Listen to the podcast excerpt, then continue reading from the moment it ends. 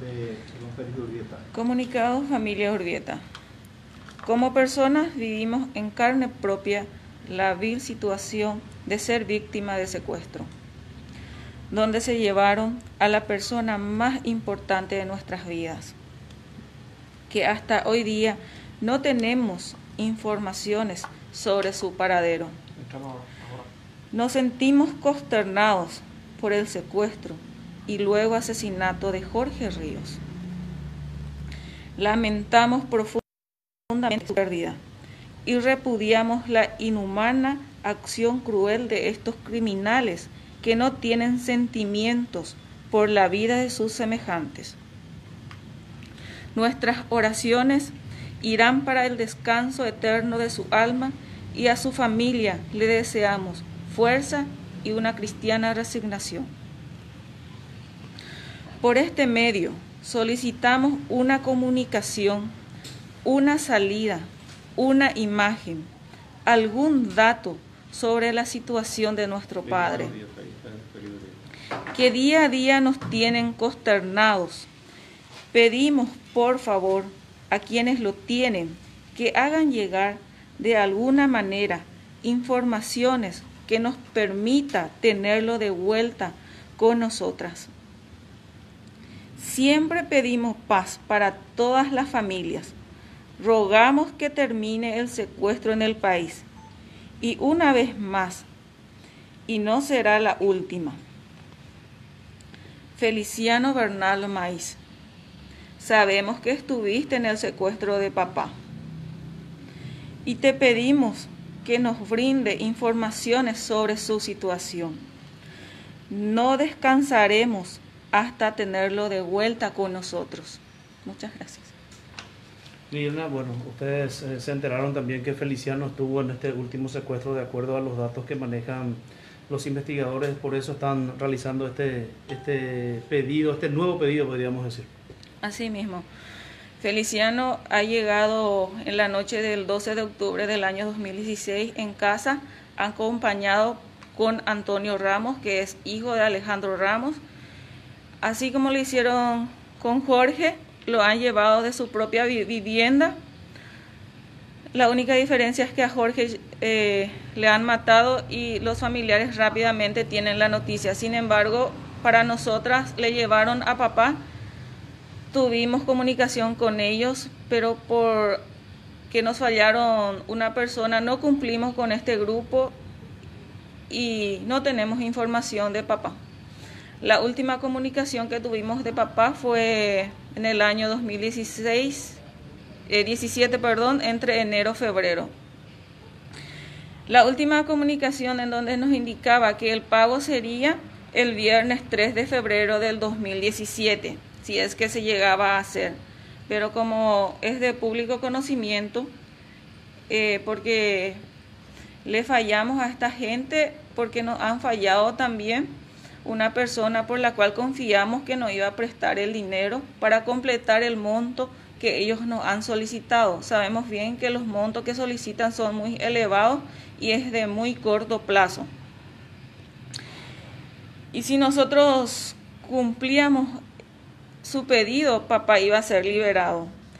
Y si es que no se llegara a cumplir lo que ellos piden, ya iban a haber lluvias de balas. Así es lo que nos indicó en su última comunicación que nos han enviado.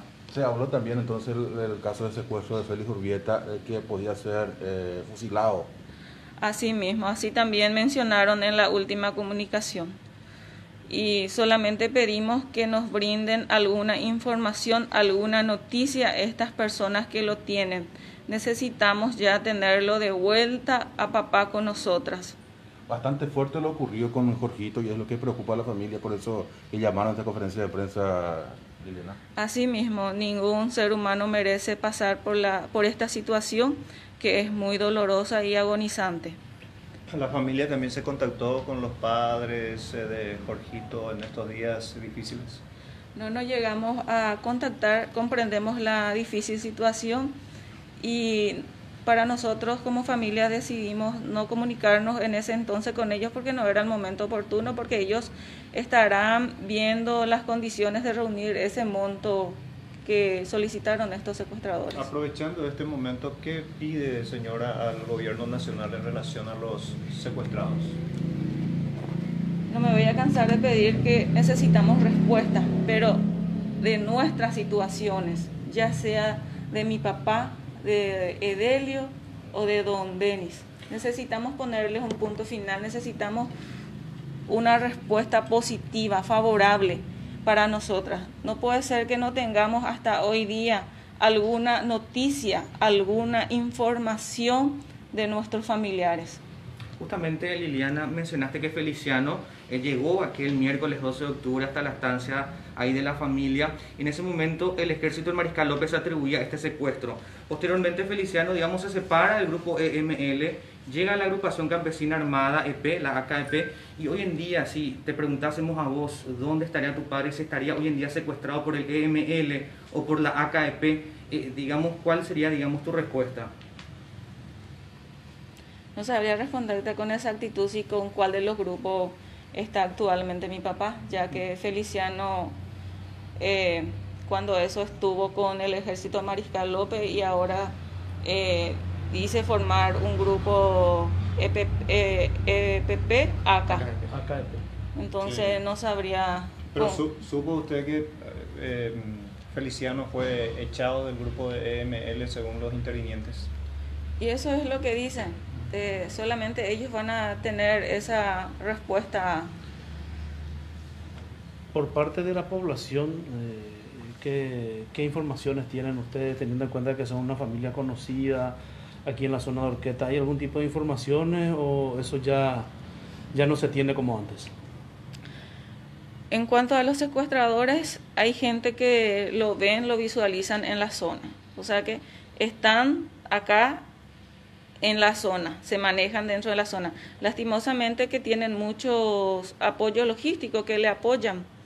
Es, lamentamos esa situación, pero también comprendemos a las personas que lo apoyan por el miedo que causan este grupo. Pero también en algún momento dado puede pasar por la misma situación que nosotras estamos pasando. Eso tiene que tener en cuenta. Hoy somos nosotras víctimas, mañana puede ser cualquier otra persona.